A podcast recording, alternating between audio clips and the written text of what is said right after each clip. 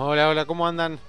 Bueno, bienvenidos. Mi nombre es Gonzalo Pagura y este es un nuevo capítulo de Invertir en Conocimiento, un podcast en donde vamos a hablar sobre finanzas, sobre economía, sobre inversiones para que puedas aprender cómo mejorar la administración de tu dinero.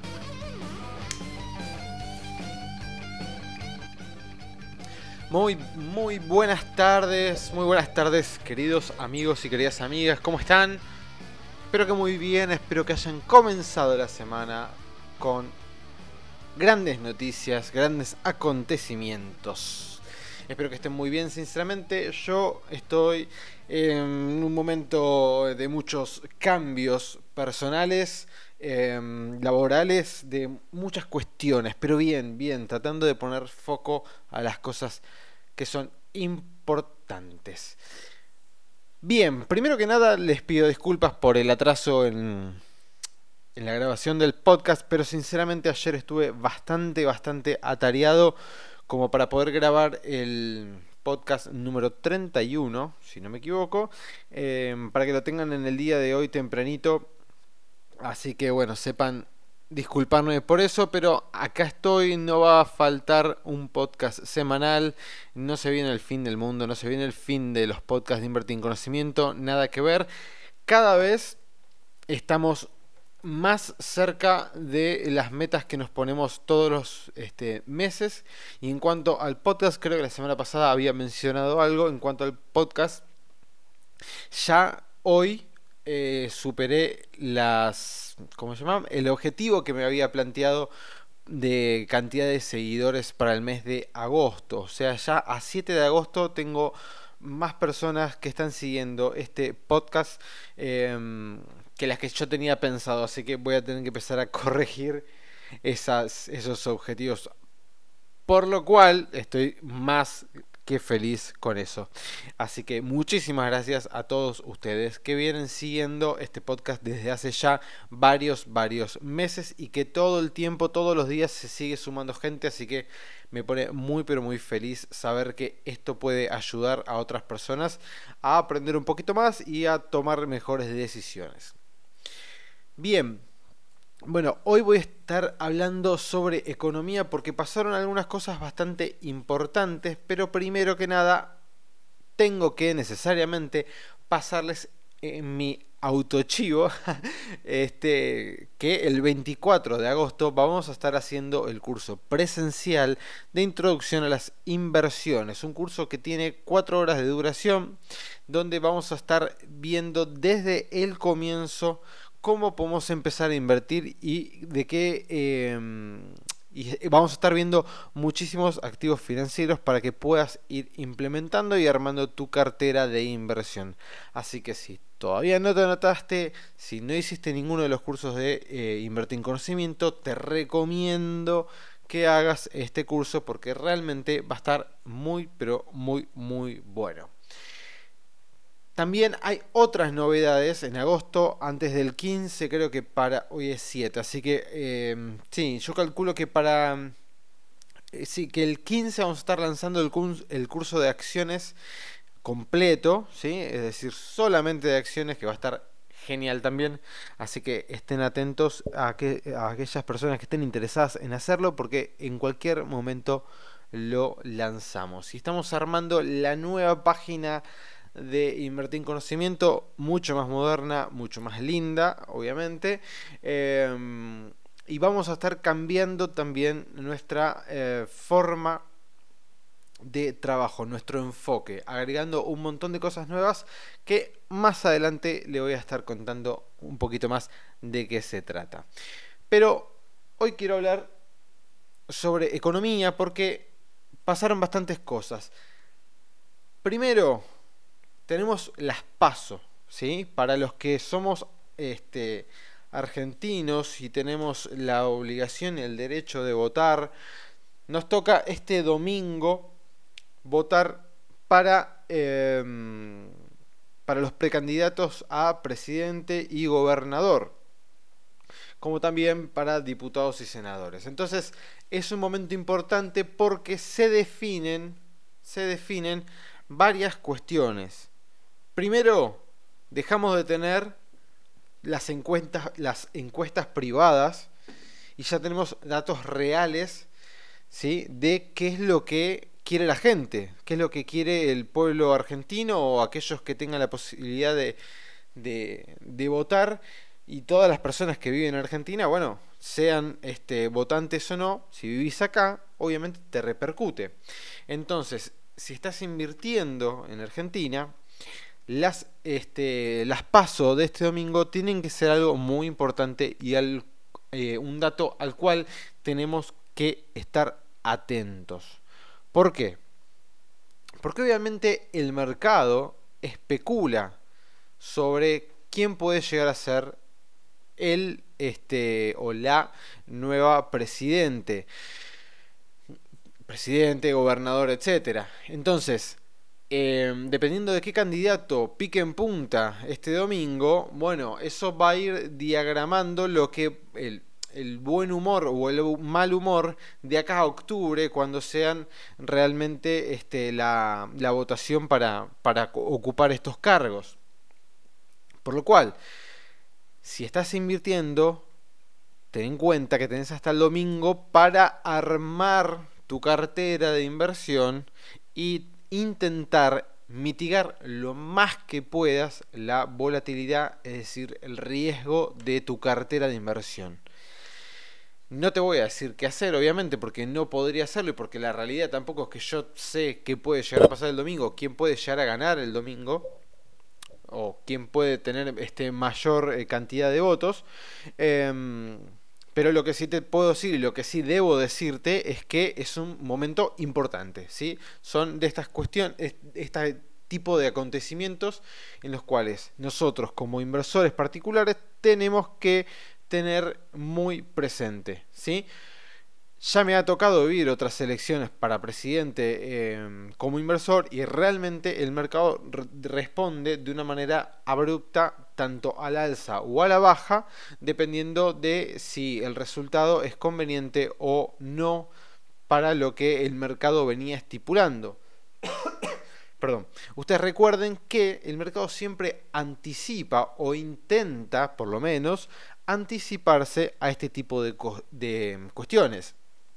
Por lo cual, si el mercado, por ejemplo, viene anticipando de que Mauricio Macri puede llegar a ser reelecto presidente y después, dadas las pasos, aparentemente el panorama ya no es tan positivo para el oficialismo, sino que es más este, positivo para em, la oposición, bueno, entonces el mercado reaccionará justamente tomando en cuenta ese dato. Ahora la pregunta sería, ¿qué es lo que tenemos que hacer nosotros como inversor particular y obviamente sin tener un dato cierto de lo que puede llegar a pasar? Bueno, ante estas situaciones, yo personalmente me siento mucho más cómodo y prefiero estar más tranquilo a que tener que estar especulando con alguna, em, algún resultado en particular. Porque la realidad es que cuando está tan reñido como es en este caso, ¿sí? en cual las encuestas salieron muy parejas y realmente no se sabe quién puede llegar a ganar, cuando es algo tan parejo, sinceramente, yo prefiero no estar especulando, sinceramente no, no, no tengo ganas de estar em, viendo el escrutinio final de, las elecciones, a ver quién gana o quién no, y saltando de la alegría o llorando de la tristeza, este, dependiendo del caso, para el lunes, este, cuando abra la bolsa, festejar o no. Yo realmente prefiero en este tipo de cuestiones bajar el nivel de volatilidad, bajar el nivel de riesgo de mi cartera y invertir a consecuencia después de tener ya los resultados de las elecciones. Porque lógicamente te puede ir muy bien o no. Entonces, ante ese 50 y 50 de posibilidades, prefiero yo evitarme ponerme en esa situación, esperar y después invertir. Siempre y cuando estemos hablando de activos de volatilidad. ¿sí? Hoy hace un ratito hice un video en vivo en Instagram em, en donde una de las personas me preguntaba justamente esto, ¿no? Me decía, bueno, yo tengo una cartera donde tengo letes en dólares y lecaps en peso, en pesos. ¿Debería vender estas posiciones antes de las elecciones? Y la realidad es que esos dos activos que tiene invertido esta persona que me preguntó son de renta fija. ¿Sí? Son de renta fija y te van a pagar una tasa que ya es conocida al momento de la inversión, por lo cual, gane quien gane, no vas a tener mayores problemas. En ese caso en particular. Ahora, si tu cartera está cargadísima de acciones, y ni, ni, hablemos si está cargada de derivados financieros como opciones, futuros o cualquier otro contrato este, a plazo, entonces un resultado adverso te puede llegar a provocar un dolor de cabeza muy fuerte. Por eso mismo, si no querés vender toda la posición, lo que muchas personas hacen y lo que yo he hecho algunas veces es, si tengo acciones, bueno, vendo una parte, ¿sí? Y me quedo con una parte pequeña o vendo todo directamente. Eso es dependiendo de lo que quiera hacer cada uno de ustedes. Pero una de las opciones es vender una parte, ¿sí? Y otra parte, que una parte pequeña, dejarla por si se llega a dar un resultado a favor nuestro, que crezca el precio de las acciones y hacernos de un diferencial. Pero de vuelta, eso va a depender de qué tipo de inversor seas, ¿sí? Claramente, claramente, el dólar, y ya pasamos al segundo tema, el dólar es hoy de vuelta noticia. ¿Por qué? Porque había tocado los 43, no recuerdo ahora exactamente si había llegado a bajar de 43 pesos el tipo de cambio minorista, creo que sí, o por lo menos en, algunos agentes de bolsa lo vendían a menos de 43, si no me equivoco, pero supongamos que el piso fue 43, bueno, bajó a 43, hoy está casi 47. Vamos a ver, esperen, tengo la página del Banco Central acá. Tipo de cambio minorista, 46.80. Bueno, entonces, de vuelta, de vuelta, volvió a subir el tipo de cambio. Y el central, el Banco Central, lo sale a frenar vendiendo contratos de dólar futuro. ¿Sí? Para tratar de mantenerlo lo más calmo posible, pero está clarísimo, está clarísimo que ante la incertidumbre que hay por las elecciones, todo el mundo está empezando a dolarizarse.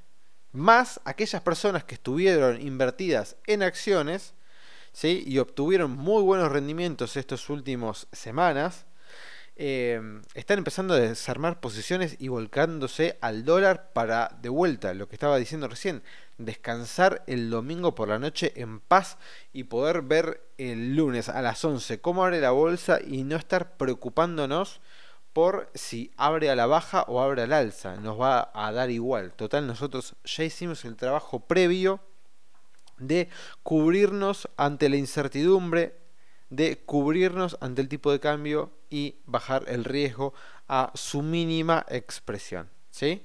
Pero claramente el dólar es un reflejo de la incertidumbre que hay y de la seguridad que está buscando la gente con sus ahorros em, para bueno para pasar estas elecciones tan tan este tan parejas que vamos a tener este para no tener dolores de cabeza así que eso en lo que es Argentina, lo que es economía argentina, son los dos puntos más salientes que podemos llegar a tener hoy. Después el tipo de cambio minorista, ya lo dije, perdón, el mayorista cerró en 45.70, un poquito por debajo como siempre. La tasa de las LELIX la tuvieron que volver a subir, hoy está en 62.93. De vuelta, otra vez tuvieron que volver a subirlas para mitigar la demanda de dólares que hubo en estos días y las tasas eh, en general de los demás plazos fijos, etcétera, se ubica por debajo del 60%, algunas en el 55, etcétera. Por lo cual estamos en esta situación, en una situación muy em, incierta, en la cual tenemos que sí o sí cubrirnos ante el riesgo. A eso tenemos que sumarle que Estados Unidos se pegó un derrape en sus mercados accionarios fenomenal. bajó, pero de una manera violentísima. A ver, voy a abrir un segundo el gráfico, pero el otro día lo estaba viendo, tuvo cuatro eh, bajas al hilo que realmente no son ni la primera ni la última vez que van a pasar. Ya lo he visto en otras ocasiones. Tampoco es la, muerte de nadie ni nada por el estilo, pero eh, tuvo una baja muy, muy fuerte. Hoy justo el Standard Poor's 500 eh, cerró en 2.883, casi 84 puntos, cuando había superado los 3.000. Pero, a ver, tuvo una baja, denme un segundo, quiero ver, tuvo una baja de lo que fue viernes, lunes, martes, sí, no, jueves, viernes, lunes, este y martes, tuvo una baja fenomenal. Vamos a ver de cuánto fue la baja. Estaba, eh, había tocado los máximos históricos en 3.027 puntos. Así que terminó bajando un 6,6% solamente en cuatro ruedas. Lo cual para los mercados americanos es muchísimo. Realmente es mucho, mucho. Y bueno, obviamente esto, yo estoy en un, estoy en un grupo de, de WhatsApp donde está lleno de gente, no sé, creo que son como 180 personas, 180 personas que se dedican a invertir, bueno. Realmente no recomiendo para nada que se metan en grupo de WhatsApp y empiecen a ver de qué están hablando porque vas a terminar más mareado. si ya estabas mareado, vas a terminar más mareado todavía. Es muy probablemente el peor lugar en donde podés encontrar eh, alguna información em, buena para poder este, aprender un poquito sobre inversiones. Pero nada, me quedé porque me causa mucha gracia las conversaciones que tienen y estaban todos aterrados de lo que estaba pasando. había un par de personas que realmente estaba pidiendo por favor que alguien les dé alguna certeza porque no sabían muy bien qué hacer. Así que, de vuelta, cuidado con eso, cuidado con Estados Unidos porque tuvo una baja muy importante y la volatilidad volvió a subir el VIX, que es un índice que mide la volatilidad, em, subió nuevamente bastante, así que ojo con los mercados de acciones, tanto argentino como norteamericano. ¿Sí? Em, ¿Por qué? ¿Cuál es el problema de todo esto? ¿Cuál es el problema de Estados Unidos que caiga de esta manera tan abrupta? A nosotros, siempre, tarde o temprano, este tipo de cuestiones nos termina afectando, nos termina arrastrando. Como digo siempre, si a Estados Unidos se resfría, se enferma, a nosotros nos, agarra, neumonía, básicamente. Esto es así, hay una correlación perfecta entre el mercado norteamericano y el nuestro, no. La realidad es que no. Pero al ser la mayor economía del mundo, es un factor muy importante que tenemos que tener en cuenta, ¿sí? siempre tenemos que estar mirando qué está pasando en los mercados norteamericanos para ver de qué manera eso a nosotros nos va a golpear. Y por último, la otra noticia muy importante que tuvo esta semana fue la devaluación que tuvo el yuan. El yuan se devaluó ¿sí? a niveles del 2008, lo cual provocó también una fuerte presión en todas las monedas de mercados emergentes como Argentina, Brasil, etcétera, etcétera, etcétera. Algunos dicen que es una jugada este, en contra de Estados Unidos por el problema que está teniendo de la guerra comercial para volverse más competitivo todavía. Eh, es muy probable que sea por eso, pero por desgracia a nosotros esto también nos afecta porque si Estados Unidos se abarata, nosotros también nos tenemos que abaratar. Por lo cual nos afecta a todos los argentinos y todas las personas que están viviendo en territorio argentino, este, trabajadores comunes y corrientes, vamos a tener un peso más devaluado mientras siga esta guerra comercial entre China y Estados Unidos. Así que esperemos que eso se estabilice, esperemos que no tener tanta presión en el tipo de cambio y de vuelta, traten de bajar la volatilidad y cúbranse para no estar expuestos ante em, cualquier eventualidad.